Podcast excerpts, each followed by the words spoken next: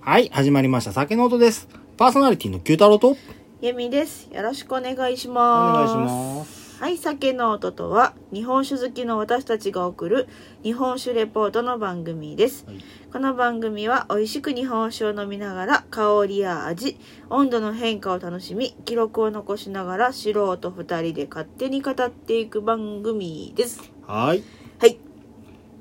ね。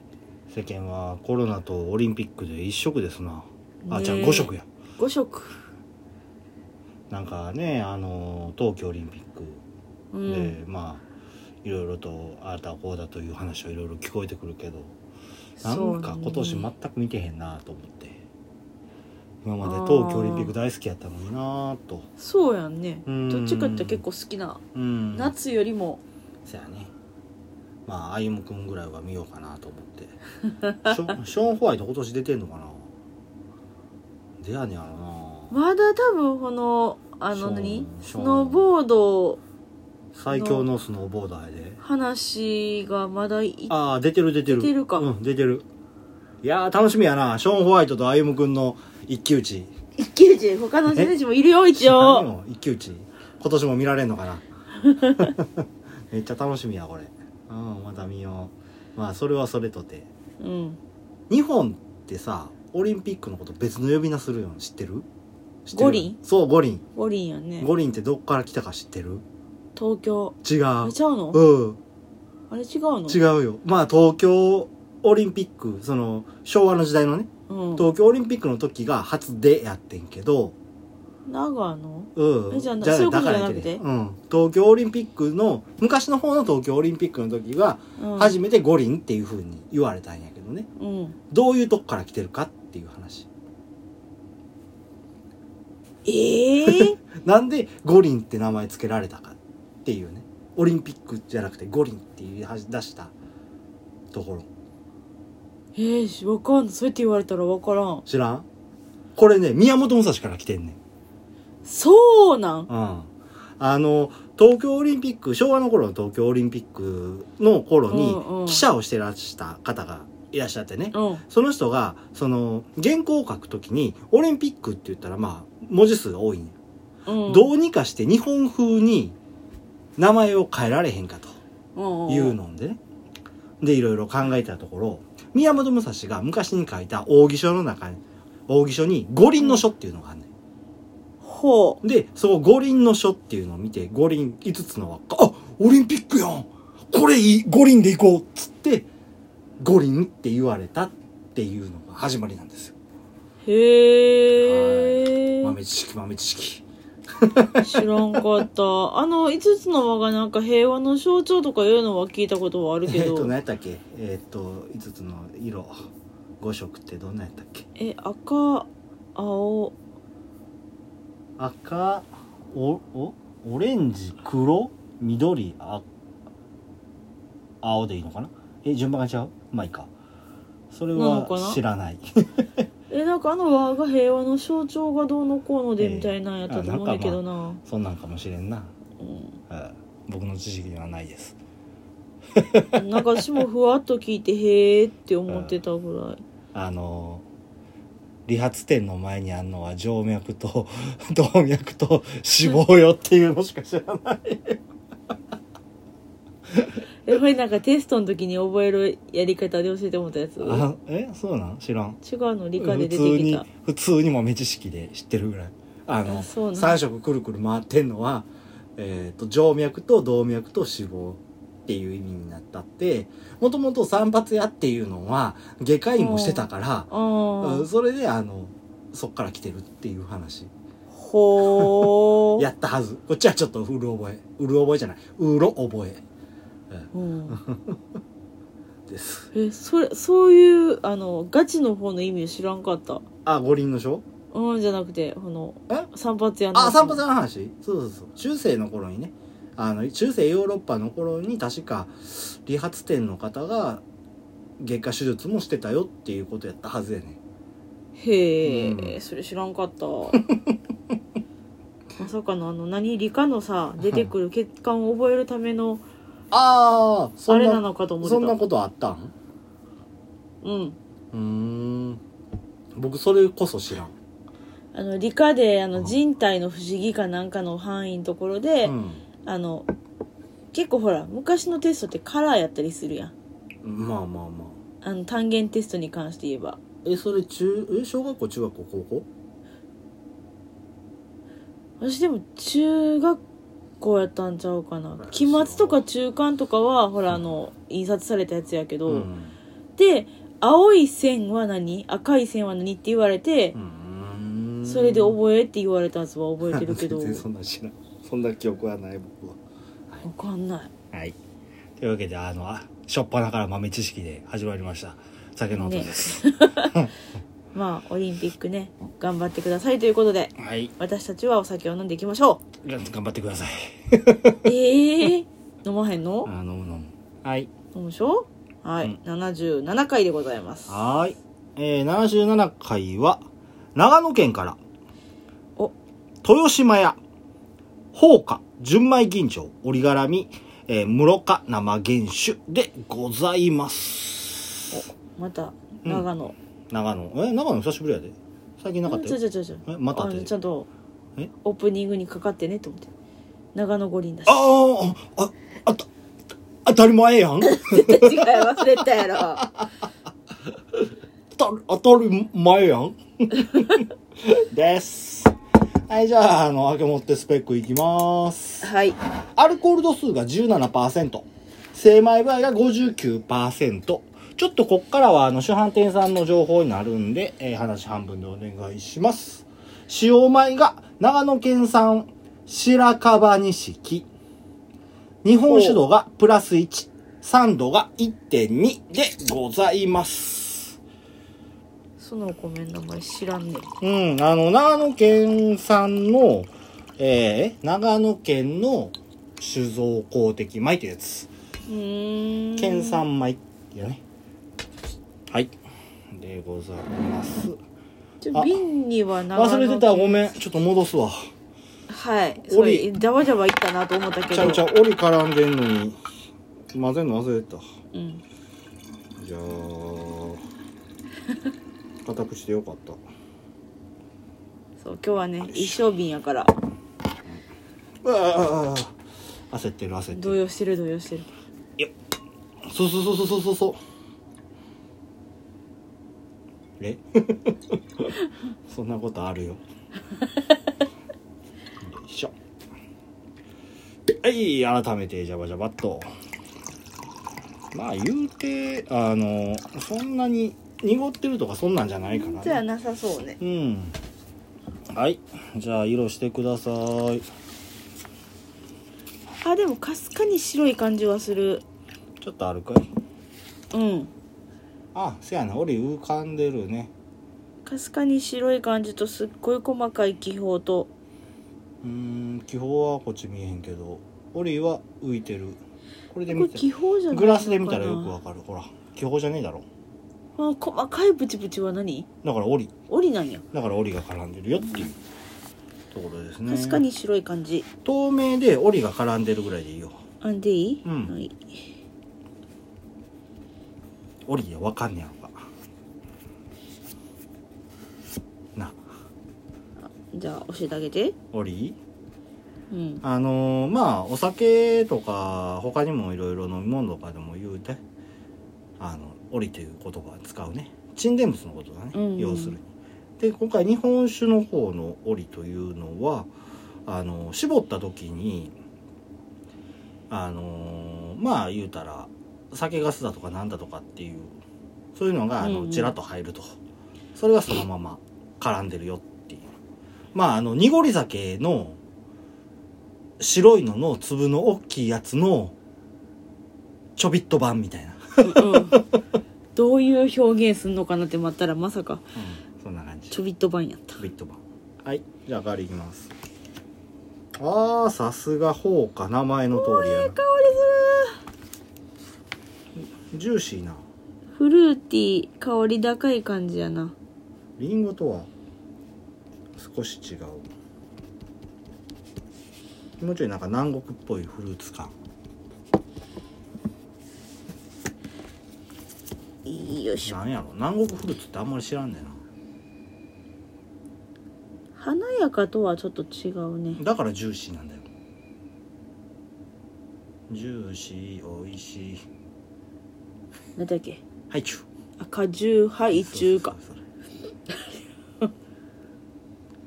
あれは患者にやったっけ患者にやった気がする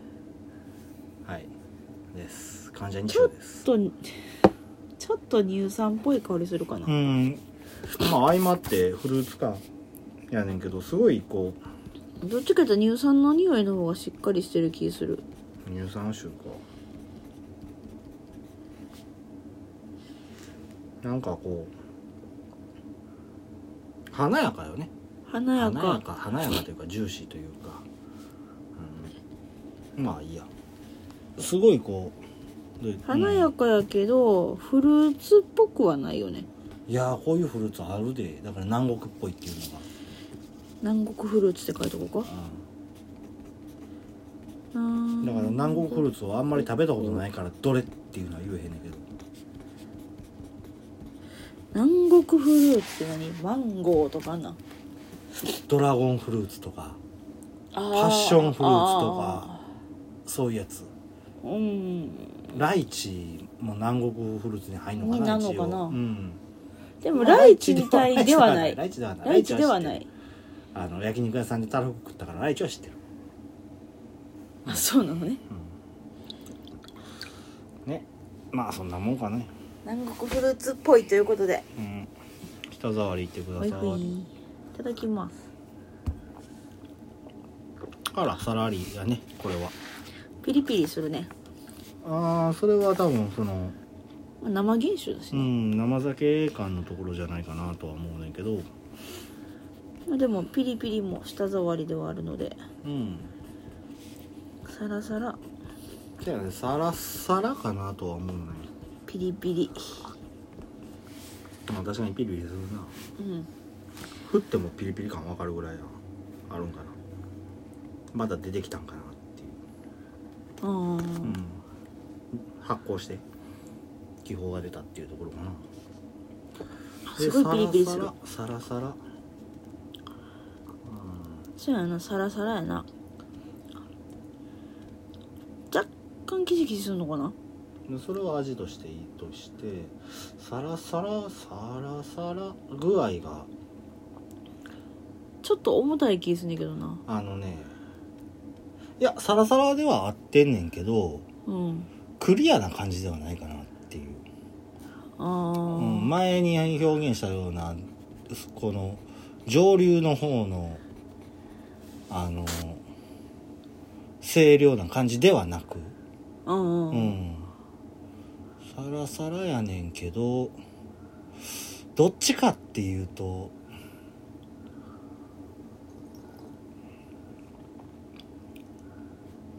おうどんとかかなまた分かりにくい表現じゃああだよのその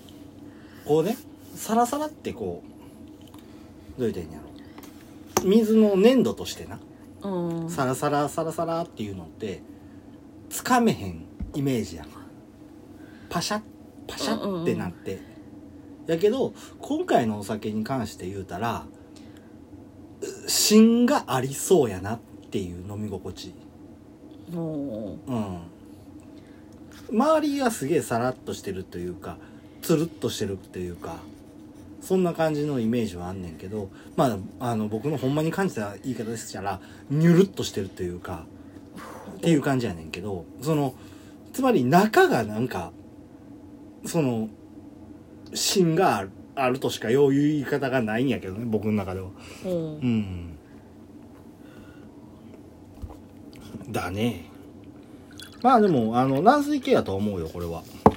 かなうんまあ長野やし長野やしってわけじゃないけどうんそうだねそんなにはだってざらつきも硬くないし硬さもないうんうんけどその真ん中に芯があるような滑らかさみたいなうんうんうんイメージ、まあ、一応芯がありそうっていうのは書いてあるああじゃあそうしじといゃてあ味うんとりあえずうまいねうん。あんた好きよな美。味しいほうか好きうん。この折り絡みは初じゃないかなああそうだねこれは買ってきたことうんないあからの秋とかにほら、ううんん基本的にはあの辛口かなってイメージはあんねんけど放火に関してはうんこれに関しては甘いねうん口は甘い口当たりはその後余韻はそこまで甘さの余韻はないかな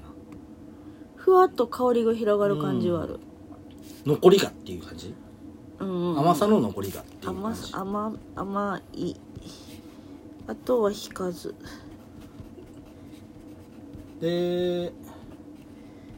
あれ苦さとかはそこまでない渋みもなんか多少キシッとするかなっていうぐらいで味としてはそんなないっていうところえでもなんか苦味か渋みかなんかあるで酸があるかなうんどっちかっつうと酸がすごくこうインパクトとして甘酸っぱくしてくれてるところがあるのかな、なんかでものい飲み込む時うんにすごいなんか苦味みたいなのがあるんやけどなうーん、ああ、あのここの辺に喉の酸入り口ぐらい酸の中に隠れてるぐらいの感じあだとほ思う。んま結構うんしっかり感じるけどな私酸のコーティングが剥がれたら苦味っていうところ。あーうんだから酸にこう隠れてんねんけど、酸が割とシュッてなくなるから、残ってんのが苦味っていう感じなあのーか。なうん。で、余韻、飲み込んでからっていうのは多分それ、その酸がめくれた後の余韻として、一瞬感じる、インパクトとして感じるような苦味があるんだよね。バラしていくと。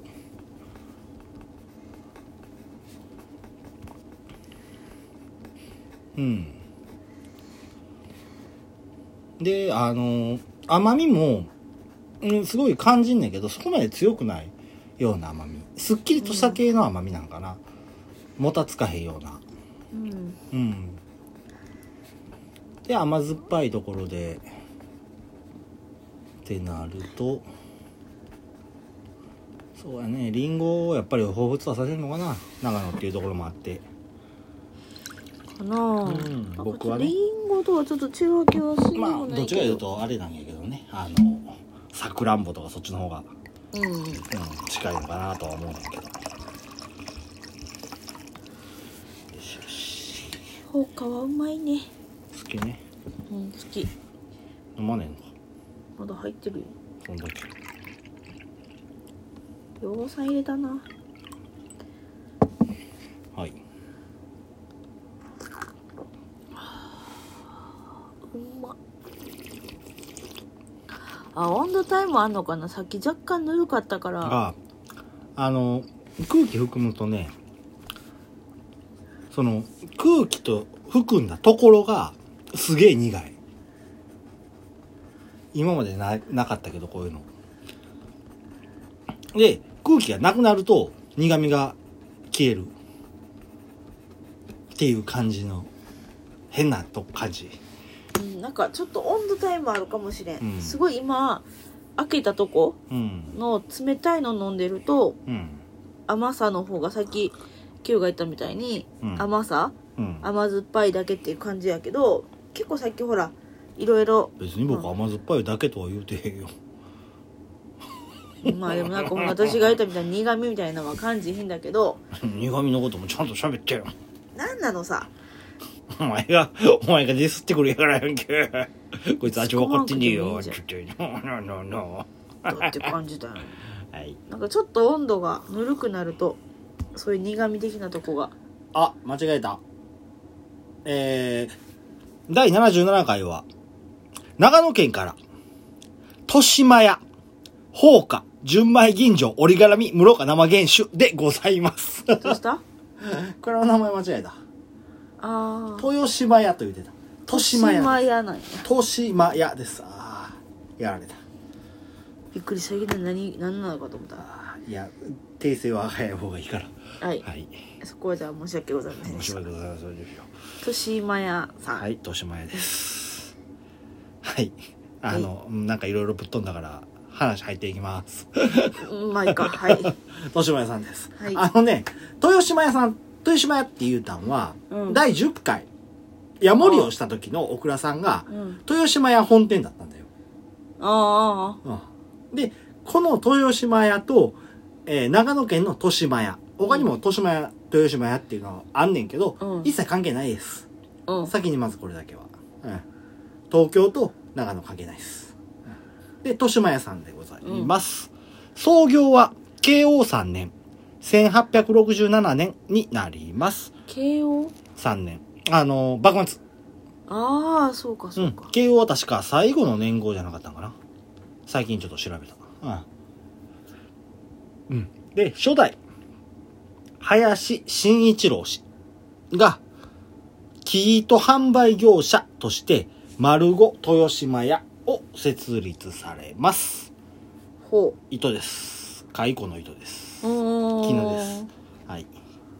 で、明治に入って、明治8年。うんに醤油醸造販売っていうのを行われあ醤油屋さんやった醤油屋さんんやってうんで、えーしょえー明治21年に日本石油が設立されたことによって特約店契約を結び石油の販売っていうのを行われますめっちゃいろいろやってるやんはえいちょっと待って何まず、はいうん何やったえええっ糸と糸糸糸やって糸から始まったんだよでうん醤油やってうん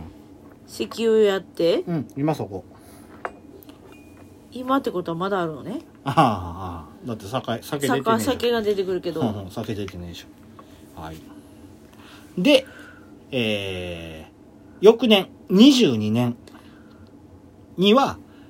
塩の直輸を行って塩の元売りを行われました塩出てきたお塩でもなんか聞いてるたるに結構なお金持ちさんね灯油なくなりました切っておきましょはいで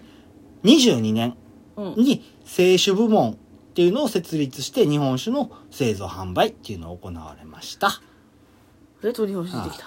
その後、味噌や醸造、味噌の醸造販売や、札幌ビールとの契約を結び、ビールの販売も行われました。なんかすごいね英語営業力、まあ、あの、油と酒かなっていうところ。うん、油塩ともや醸醸造と塩。あ、でも、酒屋さん、酒蔵さんで塩取り扱ってるとこって割とあったんだよ、昔は。あそうなんうよ、ん。塩の販売っていうのも、国が制限してたところがあるから、うんうん、それではあの割と酒造免許とともにっていう感じのところが多かったりするんだよねあとは酒屋さんが塩を扱ってるところ酒販店さんが塩を扱ほううあの見たことない小さい看板で「酒」って書いてある下に「塩」って書いてある看板があったりとかあんのかなもしかしたら見てるかもやけどスルーしてる可能性あうるな、ん、あの町の酒屋さんとかやったら割うんうんうとんそういう看板が残ったりするんだよね、うん、それでまあ酒と塩っていうのも割と綿密につながったりするしうん酒と味噌酒と醤油この辺もねただここがおかしいのはあの酒と油やから油もあの重油系の方のガソリンとかがやっからつりの方 やがなっつりっておかしいけどまああの食用油ではなく工業用油やから、うんまあ、その辺ちょっとあれなんかなと思うけど、うんはいで現在では石油販売っていうところから長野県でエネオスのガソリンスタンドの経営ほこれはまあ下請けというか特約店契約みたいな感じ、ううんうんうんでやられたりとか自動車整備販売そしてレンタカーっていうね自動車関係のサービスや商品提供を行われてます。、すごいうなんで他にも同じようなそういう路線からガスの販売とかエコキュートをはじめとする電化オール電化のことだね。うんうんの関連事業までエネルギーに特化した商社として成長されている会社になります。なんか日本酒っぽさがね全くね。ほうはい。いつもの感覚で日本酒に関係すること出てくるかいつ出てくるんやろいつ出てくるんやろいつ出てまだ出てこないはい。まあ、ここからは日本酒の話入っていこうと思いますけど、まあ、糸や味噌、醤油などの販売はねう、んすでに行われていないっていうようなようなんですけど、まあ、そうやうろね。ん。酒造りでは、酒造りっていう方向性では現在でも力を入れて行われているようです。創業当時は松風の命で、明治末からは豊島正宗の命で、そして1934年からブランドの、現在のブランドの主軸として使われている見渡りを作られています。ほうん。で、他にも、諏訪大社の由来からね、御柱っていう名前う。のお酒へえ。作られたりとか、あとは2004年から主販店限定流通酒として放火がありますと。そうか。うん限定流通か、これ。うん。で、2004年からやからまだ20年経ってへんっていうところね。おうーん。割とまだ新しい方の銘柄になるんだよね。で、まあ他にも、焼酎やリキュールなどバリエーションを酒造りをされてるお蔵さんになりますというところ。へえ。うん。まあまあ、会社自体が大きいからね。そうやね。なんか、あの、今前のお酒の会社っぽくない名前やなとは。そうやね、豊島や。まあ、ただなんとか酒造ってついてないだけかもしれんけど、うん。どこやったかなこういう、こういうちょっと、ああ、そうか。ちょっと違う方向やけど、第、えー、何回やったっけあれ。天秤した時。天秤うん、あの、チョウザメ屋さんと、もうだいぶ前やで。 うんこの本じゃねえななあの、2冊目、1冊目2冊目ぐらいの時。うん天秤をした時は、それはあの、オクラさんを、えーチョウザメの養殖をしようと水を探してたら、うん酒蔵さんに行き着いて、酒蔵さんで話聞いてたら、酒蔵やめるよって言ってたから、ちょっと待って、それをうちがやるって言って、やった、あの、天秤の親会社。天秤を作ってる蔵の親会社。うんがあってそこの部門があのこうチョウザメのその養殖とエネルギー開発開発じゃないんだけほうどエネルギー関係の商品を扱ってるっていうところとお酒部門があるっていうところからその企業形態として似てるけどうんそれは酒は後からついてきたもんっうんていう感じだったよねだからここは最初からお酒もありの油もありのっていうところでね、ちょっとまあ違うけど、まあ、似てるかなっていうのはあの資料作ってて思ったかなっていうところ、うん、何せでも力があってお金のあるとこね そうだねだってさ石油に関してももちろん輸入やしさ、うん塩も輸入関係になってきてたやんああそれはねあの明治期の輸入っていうところでえー、国内での輸入って言ったらいいのかなほうほだからよその地域から自分のところに入れるう、うん、でそれを売りさばくっていう今で言うたらあのちょっと違う考え方かなほう明治期、まあ、以前って言うたら、うんまあ、江戸幕府が全てを管理してたわけやけどうん半々藩によって一つの国っていう風に見られてたんだよね、だから輸入っていうのはそういうとこああそういうころなとかんじゃないかなっていうところうん直江津からの輸入って書いてあるかほうほうほな直江津ってどこやねんっていう話だろうそう今すっげえどこやと思ってる ちょっと調べようか直江津聞いたことはあるけどどこやったかいな直江津はそうだねあの新潟県北部じゃあ西部にあった市っていうところで今はないのか、直江津市になってるねんけどどうなんやろうねちょっとよくわからんほううほうんまあ今パッと調べただけやからうん深くは調べへんで、うん、はいじゃあちょっとあの小倉さんのと豊島屋さんの話に戻らせてもらいますねほいで今までその話ではねエネルギー産業に重きを置いてる企業としてうん酒造りはその傍らで行ってるっていうようなイメージのつきそうな話やったんじゃないかなっていうそうやな、うんお酒もなんか作業の一環みたいなあでも実際はそうじゃないんだよね。うんどっちかっていうと、酒造りをするために金を稼ぐ油みたいな。お僕はそういうイメージジを受けたかなっていう。おーうん。酒造りに関しては、全量長野県産米を使用して、で、若い蔵人たちが丹精込めて醸されたお酒だとおっしゃってます。ほうん。で、笑顔の見えるこだわりの地酒っていうのをテーマに、うん。基本に忠実に、そして手間を惜しむことなく蔵人が一丸となって一つ一つ工程を情熱と愛情を込めて酒造りを行ってるっていうようなお蔵さんになるんだよね。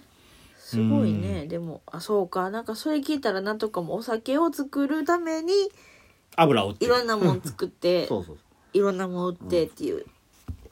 でもそれを加にする営業力よって思っちゃうけどね。いややっぱり、というのもそれを加にする社長よっていうところやまあそうね。それは言えてるね。 うんお、いいよ、やり。お、いいよ、やりって言ってるわけやろ。その分、あの、酒造りにかかる金はうちが別のところで稼いでくるから、みたい な。そういう風に見えたんだよね、僕からしたら。おーまあ、多分あの、まあ言うたら僕なんて、あの、酒狂いなわけやから さ、日本酒狂いなわけやからさ、多分そっちをひいき目にね、してしまうところはもちろんあるんやろうけど、うん。でもなんかいろいろこう調べたら、あのすごいこう、小さな居酒屋さんで、うん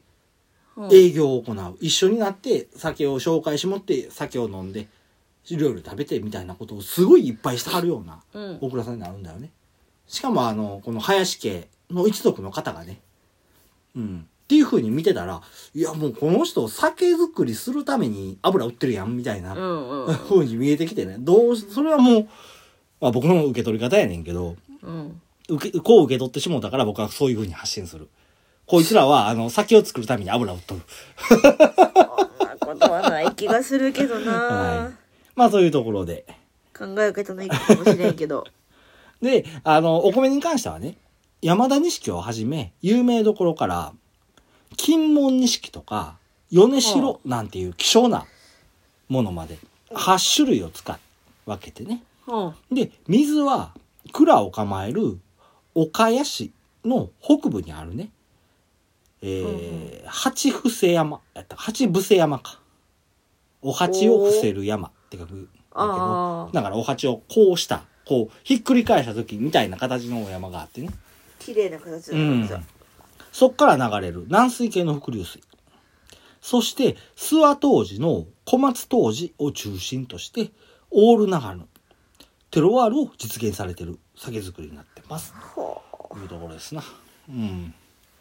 で、自社と契約農家の作る山田錦っていうのはね、少量ながら使うものの、他の蔵がやってるような、兵庫県産山田錦を使うことはなく、ううんなんなら、山田はとっくにやめましたなんて言ってしまうようなね、地元の、地元にこだわってられるっていうのはちょっと、ちょっとした緩和になるんだよね。すごいねうん。なんかいろんな行動力がすげえなもうねここやっぱりあのお酒に対する愛情っていうのがねすっごい見受けられるんだよねあの正直ホームページを探すと会社のホームページが出てくるんだよねうん最初に豊島屋っていうふうに調べるとうんでそれをし見てたらやっぱりあのエネルギー事業油とかあのその他ガスもつあの売ってはんねんけど、うんそういうエネルギー事業に関するホームページっていうのはうんすごい簡素なホームページが出てくるんだよね言うたら、ああまあまあうまん、こんなことしてますかあんなことしてますみたいなのが書いてあるやけどかえーっと見渡りいやあね鶏見渡りっていうお酒ブランドの主軸としてああある見や渡りっていうああはいはおい酒があるよねって言ってたやんか見渡りスペース長野で調べると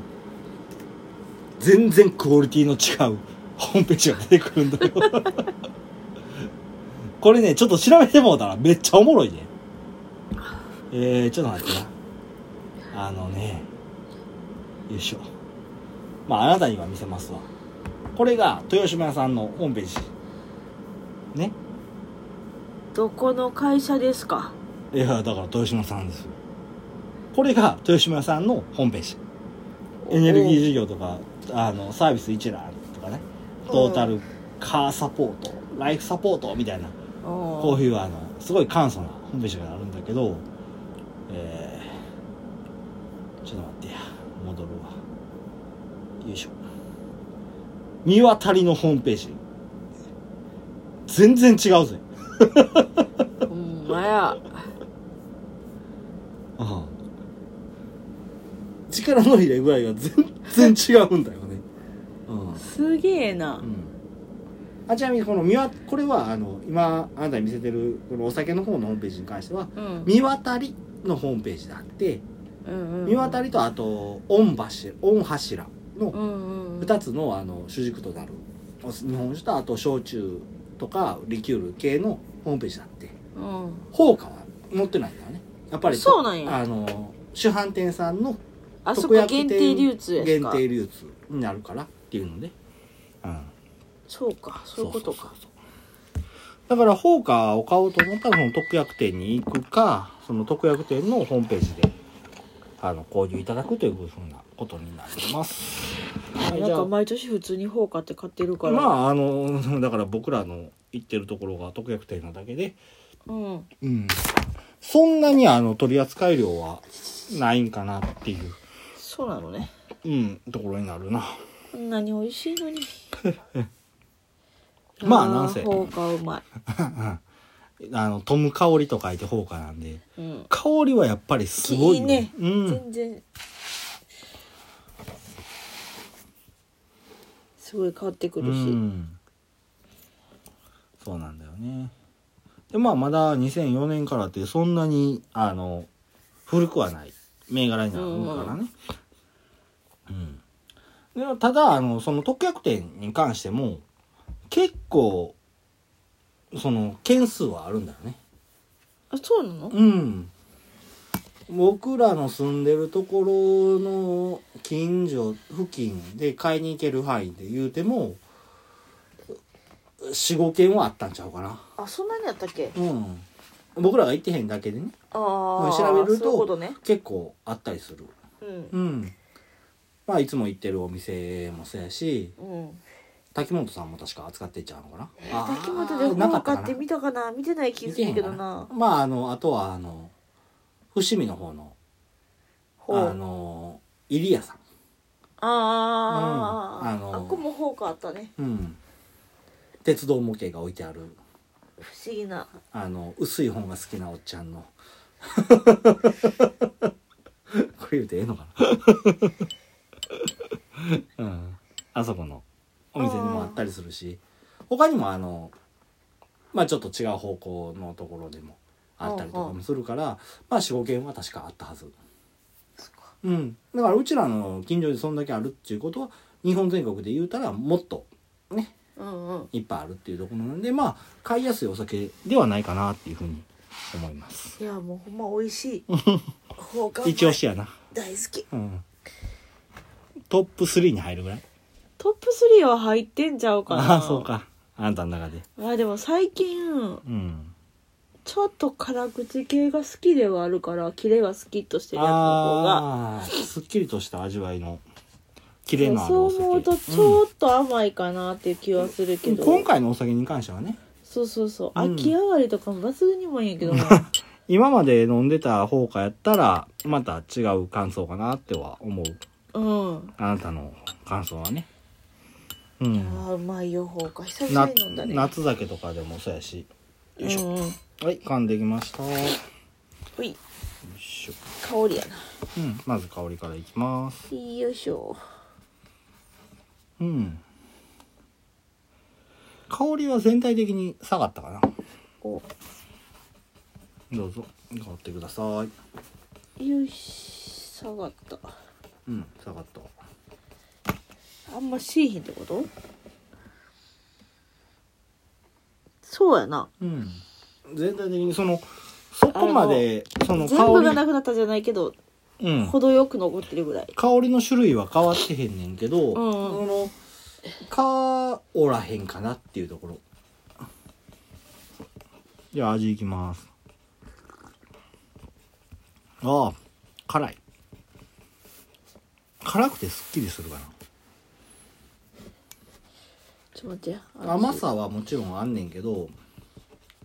その日本酒の缶独特のカッとくる熱さうんっ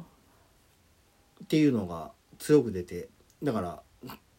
缶酒感うん日本酒感っていうのがカッときてその後に甘さがお、おうん、くるでしょとりあえずさしょっぱな酸っぱいな酸あるかな僕ちょっと酸は分からへんだかな今ちょっと聞いてた話うんなるでほど想像しながら飲んだ味とうん違うくてちょっとびっくりした今確かに酸はあるね味辛くてすっきり辛くて甘酸っぱいから甘酸っぱいやなすっきりじゃねえな、甘酸っぱいそうやな確かに酸が立ったかなっていうところあるね酸うん甘酸っぱさ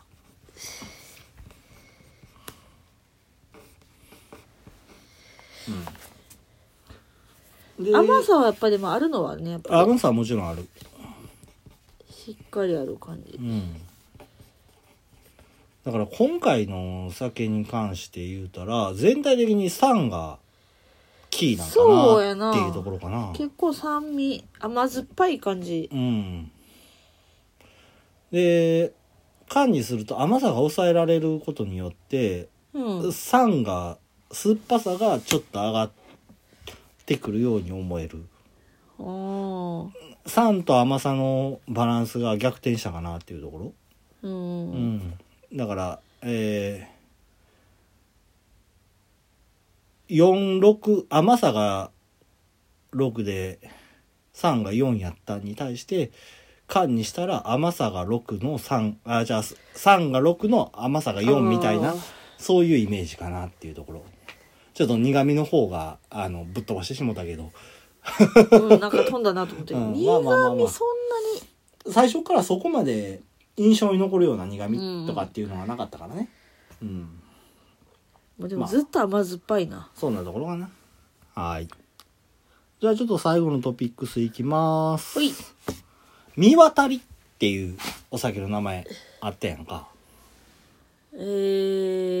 ー、主軸ブランドよ。おーちょっとそれぐらい覚えといてよ。そうだこ数れでいい分な前に話したやんか。うん。見渡りっていうね、お酒の名前。漢字と同じかな神が渡る。ああそっちなんやうん。これね、あの、新丸監督の作られた有名アニメ漫画、丸の縄の聖地にもなってるね。諏訪大社とへえ諏訪湖で起きる自然現象っていうのがね、あるんだよ。ほうまあ、丸海監督のね、丸の名を、ああ、君の丸はっていうね。はい答え言う たね。みわ、お見渡りって知ってる知ってるって聞かれたら答えられへんかもじゃあ、知らんねんな。でいいと思うお見渡りって自然現象が冬に起きるんだよね。ああれかうん。氷で道ができるやつああ違う。 あの、多分イメージとしては合ってんねんけど、違う。氷で道ができるって言うたら、湖のある一部が凍るっていう感じやかうら、違んう。そう今なんかすごい言うてからあ絶対違う絶対違う絶対違そうとれ、思あうの、道渡ったら沈むぜ。ジョブジョブジョブってなるぜ。このお見渡りっていうのは、湖に張った分厚い氷が、轟音とともに一筋に隆起するっていうほう自然現象なんだよね。うん。これはね、真冬の諏訪湖が、一面が凍りついて、マイナス10度前後の日が続くと、ほ氷の縮小と膨張が繰り返して亀裂ができると。で、その亀裂に、一気に気温が下がった時に、氷が膨張すると。そしたら、亀裂同士で押し合って、う氷がバキバキバキか轟音とともに一気にせり上がるっていうね。ほそういう現象になるんだよ。あんたには画像見せようか。中でもしこれ生で見たことある気がするな生では絶対見たことないと思うここ数年なかったからいや一応あんのかなええあった気すんであるけど絶対見てへんと思うすげえこう珍しい自然現象になるからねうーんとちゃんとした画像が出てこへんぞままだん調べといてもらってうんまあ一応昔の写真だったらあんねんけどねえー、っとこういう図号という、きー、うん、だからあの古代に山ができた山脈ができた時と同じ現象なんだよね言うたらおーこうあの氷同士がこうグーって押し合いへし合いしたら、うんそこがあの力に耐えられへんくなって上にボーンってなるうんそういう現象まあ割と有名な現象やねんけどまあそういうのであのこう氷がせり上がったりして、うんまあ背の高いところで1 8 0ンチにもなある結構でかいよねそうそうそう。うん。で、まあ、伝説としては、諏訪湖の対岸にね、あの、諏訪大社のうんうん上社と下社っていうのがあって、まあ、二つの社があって、それを二つで、ほうほうあの、諏訪神社やねんけどね。ああ神社としては1個なのか神社の社は一回やねんけど、二つある。 2つあるうねん。うんうんだから、あの、まあ、簡単に言うたら、お伊勢さんの、あれ、内宮と下宮みたいな。ほう、うん、そういうふうに考えてくれたらいいんやけど。うんうん。で、あの、上社の、祀られてるのは、男神で、うん竹見中田の神っていう方なんだよね。ほうで竹竹竹見中田の神。竹見な方の神そうそうそう。ほうで、下社は、あの、女女神、女の人で、うん八坂とめの神八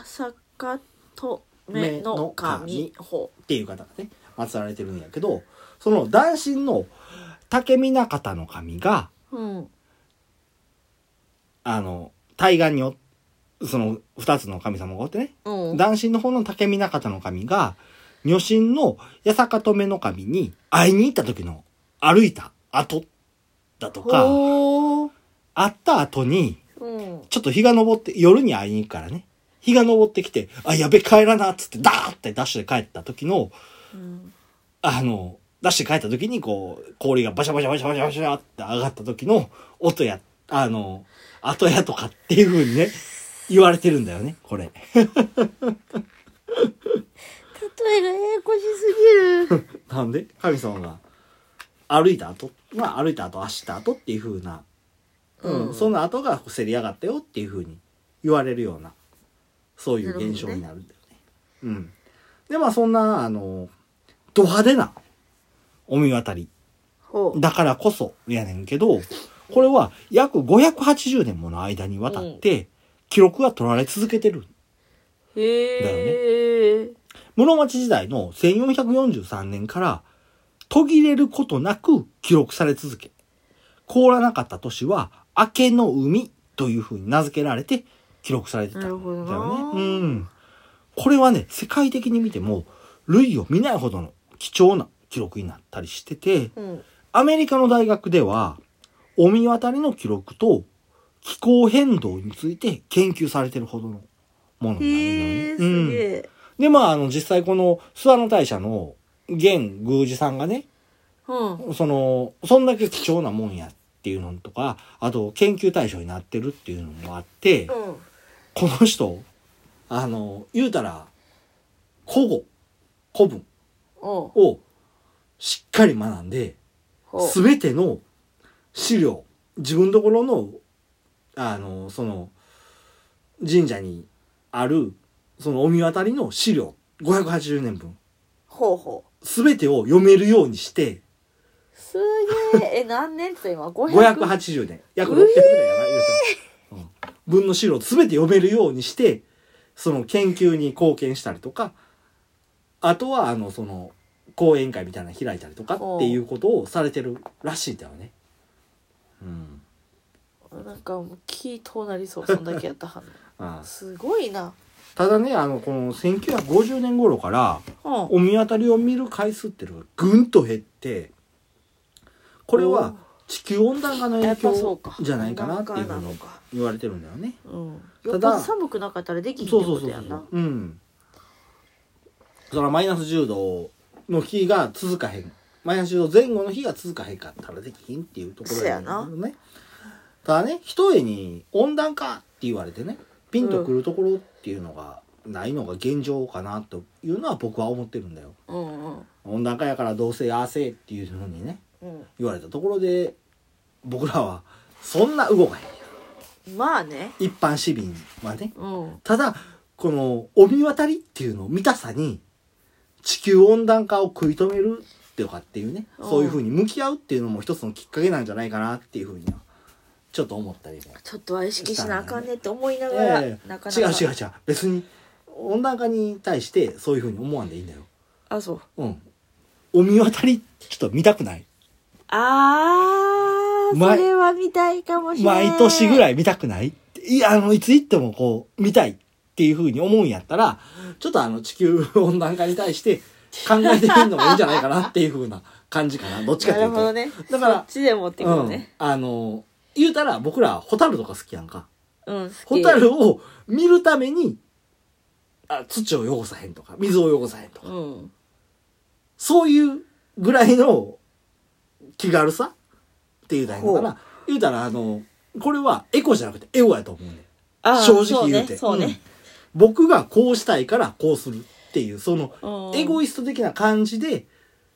エコを目指してもいいんじゃないかなっていうふうまなあまあ結果的にそれでね、うん良くなるんであれお見ば渡りみたいしちょっと地球温暖化に対しても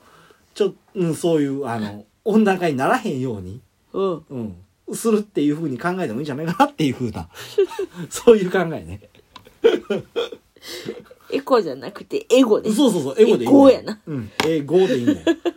んエゴで自然環境を守るそれ別に悪くまないあんじまゃあないかなでもそれで結局そうそうそれこそほんまにうんいい,、ん、だと思う、ううんお見は渡いり終わる、あの見たいからあの票が聞こいっていうふうに思うっていうね見終わった途端にいらんわってなんやろなあのあの次温暖化性っていうね温暖化性はないやろ いやもうお見渡り見たからもういいよってそういう感じでもそういうでもねそういうきっかけでだってあの環境のことに対して考えるっていうのもうんいいんじゃないかなっていうふうにと思思います、というところで僕の今回のお酒の紹介は終わらせていただきますうはいはーいどうでした大好きな方がどうでした美味しいあでやっぱ聞いててうん思ったのが「ほうか」っていう名前をしてたけど、うんこのオクラさんの会社名うん。やっぱ知らんかったし、そうだね。うん。でまたまたこの結構こんだけ多分すごいしっかり作ったはにやろなっていうお酒うん。の合間なのか何かにまたその全然違う授業をいっぱいしてはる、今ではないけどね。う、うんお酒を作るために油を売ってるっていう。あまあねそういうふうに僕は思ってる。多分違うって言われるんやけど。まああえて言わずにこううん。じゃあ会社からしたら。ああ、うんまあそうね豊島屋さんからしたら、違うって言われるんやけど。いや、そうやんっていうふうに僕は見えたよっていうとこ ろで。うんそうですな。まあままあ一応あの見渡りに関して言うたらいろいろ賞を取ってたりとかっていうふうなとほうころはあるんでまああのしっかりと作られあ、たうりん、するお酒なんで、あの別に油におもせえへんし、うん、美味しく飲んでいただけると思いまいいす。と思います、はいほうかは美味しいようんということで今回はおしまいかなうんはいということで最後までお付き合いありがとうございました、ました。はまあとりあえずほうか美味しいし飲んでみてくだ さいーいもうお気に入りやしね私はそうだね。それまでそうでもなかったんやけどね秋飲んでからかないやだいぶ前からあんた大川は好きよって言ってたで。そうかなうん初めて飲んだ時から言うてるぐらいちゃうか。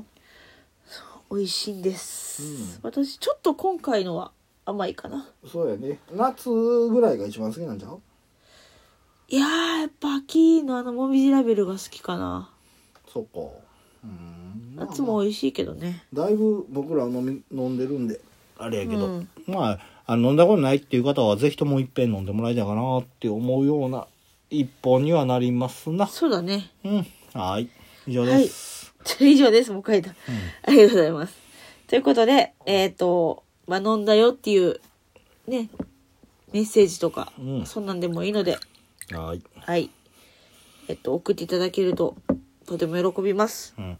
えっ、と、ツイッターやっております。えっ、と、ご意見、ご感想など、ぜひツイートまたダイレクトメッセージの方にも、ぜひぜひお待ちしております。ああ、そういや、ほい最近、あの、ポッドキャストをされてる方からよく、